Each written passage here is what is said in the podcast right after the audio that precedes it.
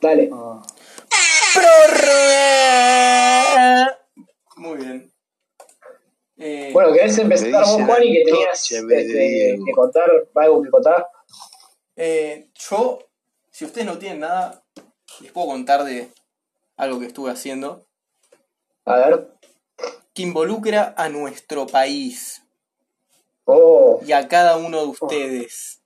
Oh. Oh, sí, yo ni, ni enterado.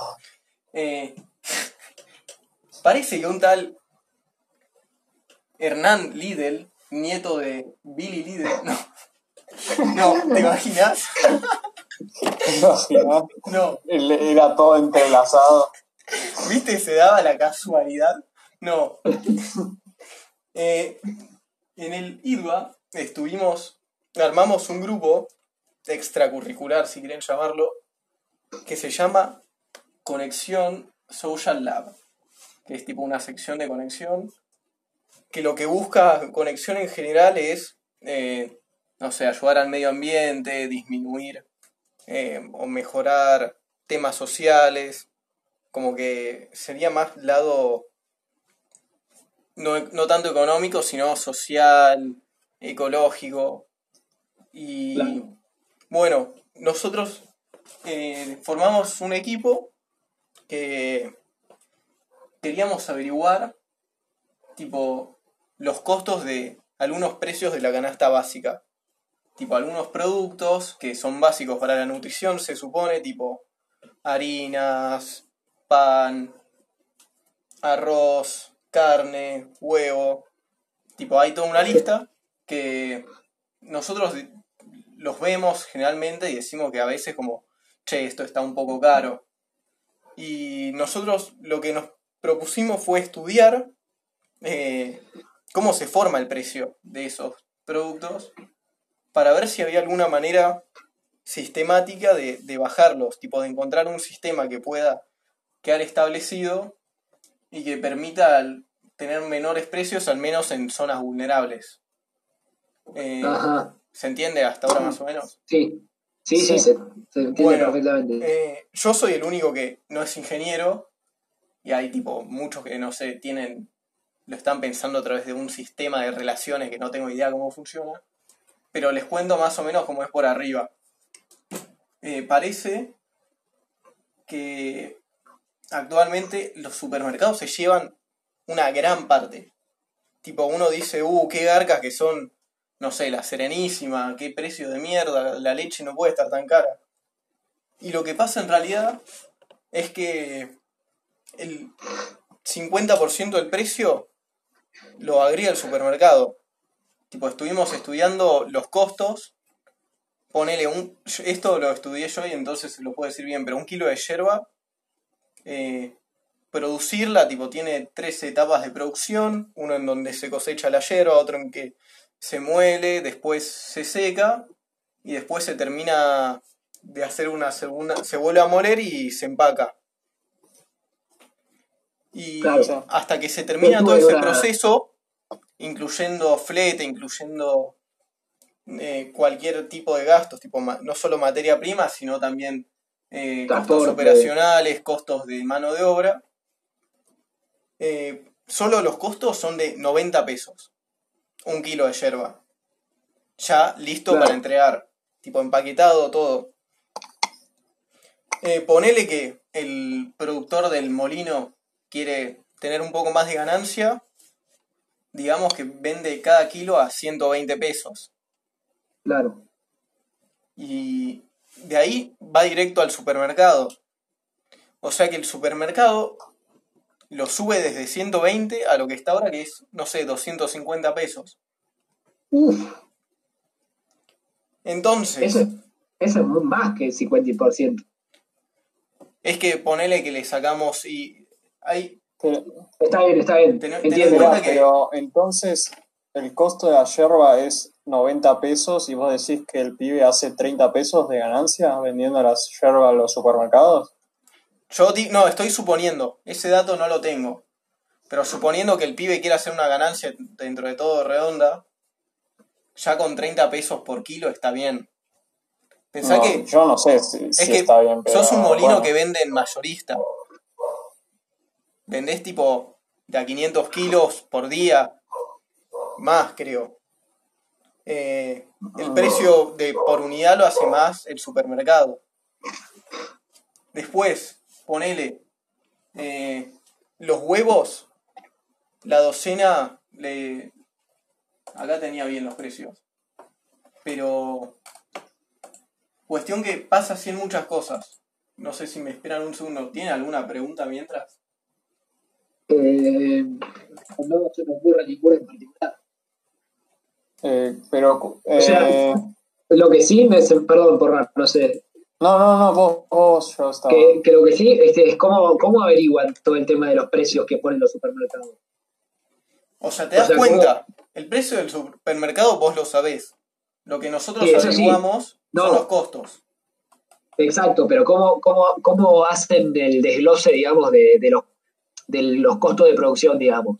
¿Cómo Bueno, hicieron para con la averiguar que... con la yerba que el- hay, una, hay un organismo oficial que se llama la INIM. Ar- Empieza con I, después Y. Y ahí están subidos los precios, el costo de la yerba, tipo a cuánto está la yerba, tipo la planta. Y después Ajá, después cuánto está el kilo de yerba eh, pasando el segundo proceso. Y tipo, Claro. eso es público y los molinos, ponele, compran a eso. Eh, entonces, esos son nosotros nos basamos bastante en datos oficiales. Y después hay otras cosas que lo mezclas con una noticia, ponele. Lo de la yerba, hay una noticia que el director de, de la INIM lo entrevistan y dice que el costo de un kilo es alrededor de el costo del kilo de yerba tipo limpio de la planta eh, por 4 más más 10 pesos tipo lo, lo Claro. decía así te, la- no te digo la noticia entera pero más o menos lo dice así claro. entonces no sé si hay inflación si el costo aumenta es eso por 4 más 10 pesos por así decir que es el empaquetado. Claro. Después, eh, también investigué los huevos. Les tiro un dato raro. En promedio, un argentino consume 273 huevos al año. Uf. Esto, nosotros acá en casa estamos comiendo huevo a la... Pero a la marchanta. Por eso es, es poco, me parece, 273. somos el quinto país que más huevo consume. El primero es México. Eh, Qué raro. ponele acá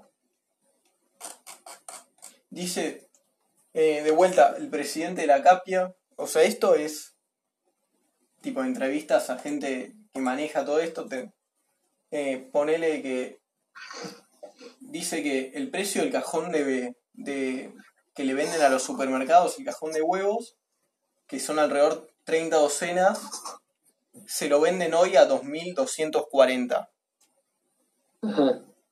que eso es alrededor de 75 pesos la docena.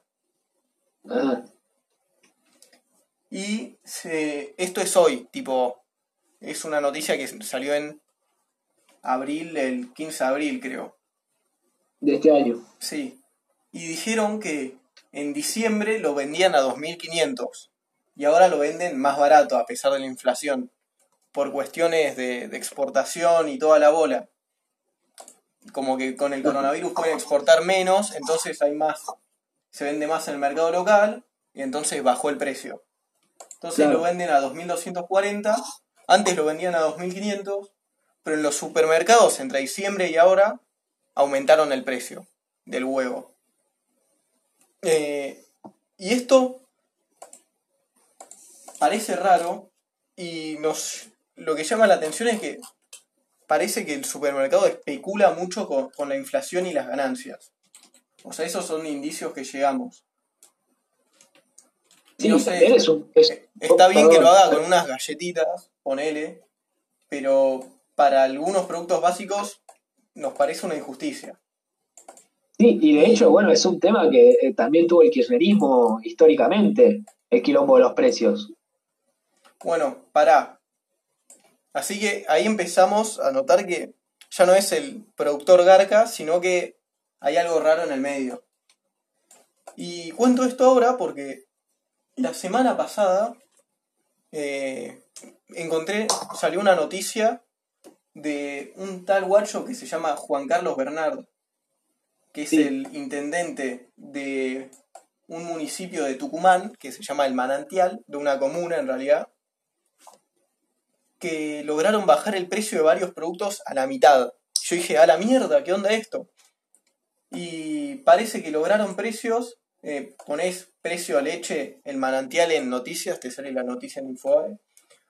Eh, parece que lograron que la leche, el yogur, la carne estén a mitad de precio. Tipo, el litro de leche a 30 pesos, el kilo de carne a 200 pesos, hoy lo vemos a 400.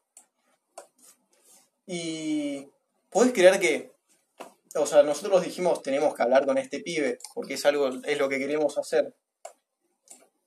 Entonces, me comuniqué con él, tipo, le, le hablé por Facebook. Le hablé por Facebook, me edité el Facebook que estaba re abandonado, lo dejé un poco más lindo, le mandé un mensaje, no me contestó. ¿Qué hice? Fui a sus posts. Pará. Entonces no te comunicaste por Facebook. Pará, pará, pará. Fui a sus posts. Tipo, publicación. eh, muy bien. Felicidades a Catalina que, no sé, pudo abrir no sé, el comedor tal. Y está la foto con Catalina. Fui a los comentarios Sí.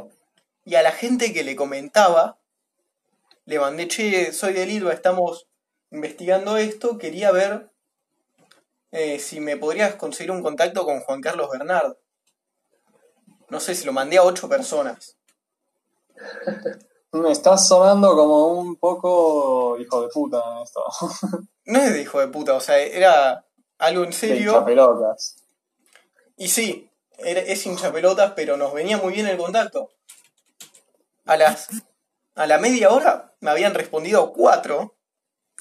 Me dijeron, sí, sí, eh, toma este es su Facebook, lo cambió y tal vez por eso no se responde.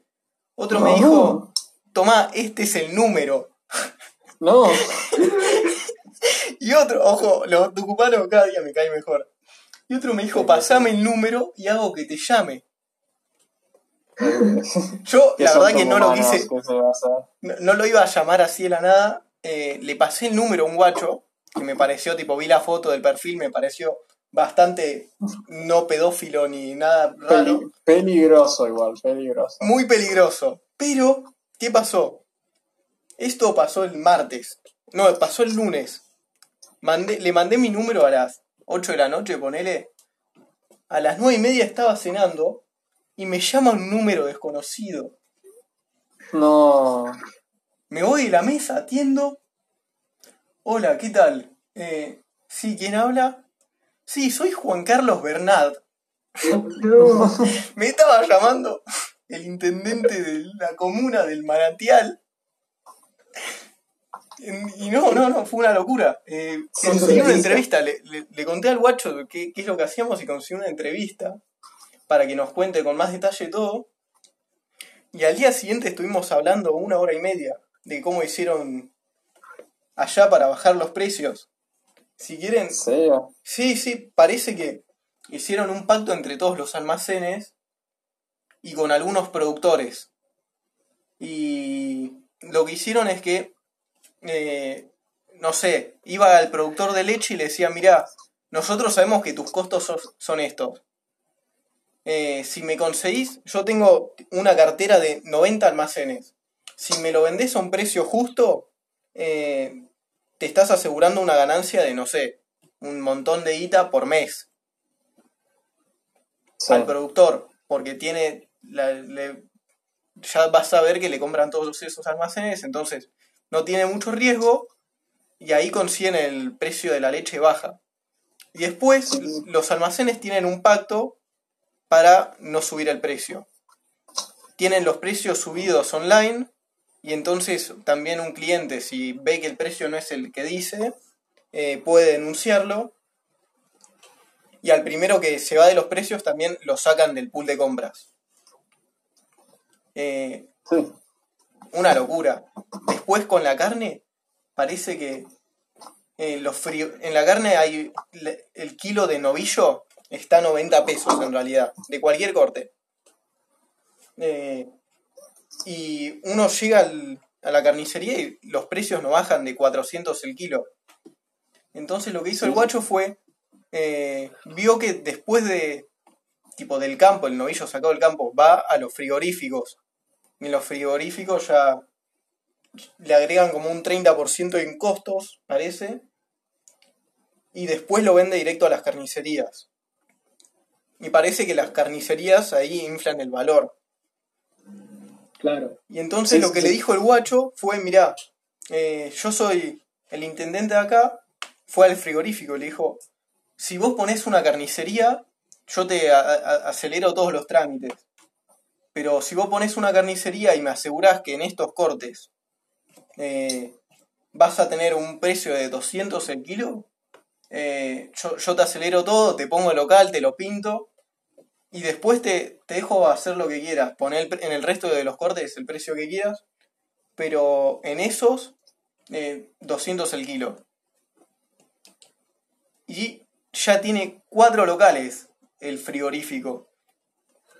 Y después, Ahora los, sí, ahora perdón, las, las carnicerías que estaban antes de que se le ocurriera esta idea, este, ¿qué hicieron? a eso voy. Ah, ¿Qué pasa cuando los precios bajan así? Eh, las carnicerías bajan el precio. claro, el- Porque si no, si no, no compiten, se quedan sin nada. claro, lo mismo pasa- La cultura del carnicero. Ponele. No, es que el carnicero seguía ganando. Pero Eh, Claro, por eso puede bajar los precios, porque sigue ganando. claro, Lo mismo pasa, ponele, la Serenísima. Si hay una leche a 75 y una a 65, no le importa bajar el precio.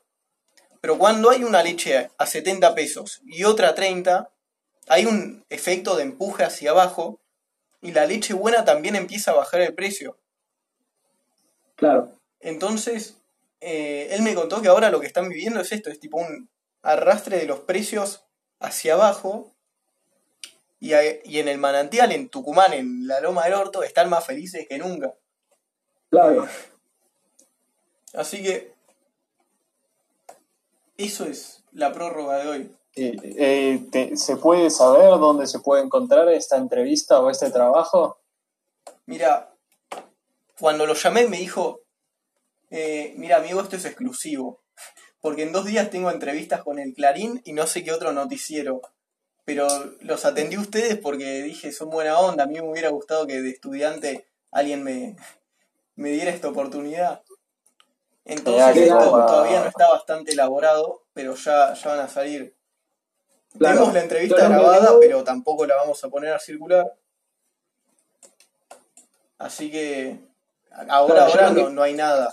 O sea, que busquemos la del Clarín y la del otro medio. Claro. No, yo, yo lo que estoy viendo es que, por ejemplo, en- en- hay varias radios que ya lo entrevistaron. Sí, la- las radios sí. Las radios tucumanas, una banda. Eh, Y, y- y también hay, hay algunos grupos, algunos grupos periodísticos lo entrevistaron ya. Pero igual, claro, o sea, ya, ya si lo entrevista Clarín va, va a ser pico el tema. bueno, eso era eh, este viernes, así que hasta que... Repetí el nombre una vez más, Juani, para los que les El nombre interesa. es Juan Carlos Bernard, con D al final, Eh, sin ninguna consonante repetida, nada de eso. Lo buscas en Google, pones noticias y ya te saltan un par. Sí, sí. Y videos también de entrevistadas al tipo. Sí, ¿Y tiene, ¿tiene una, un grupo, una agrupación política? No, ¿no? es justicialista, pero tampoco es que se mata por Alberto Fernández. Claro, claro. Pero no está afiliado con, con, la, con el Frente para la Victoria ni nada para el estilo. Digo, el Frente de Todos. Y no sé, la verdad Puede tampoco ser. le pregunté. Claro, claro, no importa. Igual no, no, no, que, no vean importa las, eso. que vean las entrevistas, supongo. Claro. Bueno, Bueno, buenísimo. Eh, yo la verdad es que no tengo nada para contar hoy. Creo que es uno de los primeros podcasts en donde no tengo nada para contar. eh, mira vos. Que sí, así. Tal vez alguien nos escucha. claro, claro, puede ser. Y bueno, vos podrías traer cosas interesantes como estas todos los podcasts. Claro. Si nuestra si mi vida fuera más interesante, tal vez lo haga. Eh, Bueno, Vos por yo so- esto es, ¿tuviste tiempo para entrevistar a Bernard una hora y media y no tuviste tiempo para ver el partido? Exacto. Eh, Perdón por ser Cada tan hijo de puta. Te, estás, te estás hundiendo cada vez más, ¿eh? Yo no veo nada. bueno, Soy un forro, lo sé. Sí, Bueno. sí, me di cuenta. Bueno, si Porra, si Porra no tiene nada para decir, eh, cerramos acá el tiempo extra. Y, te digo, y por, y por conexión, Bernard es también un forro. bueno, cerramos con eso.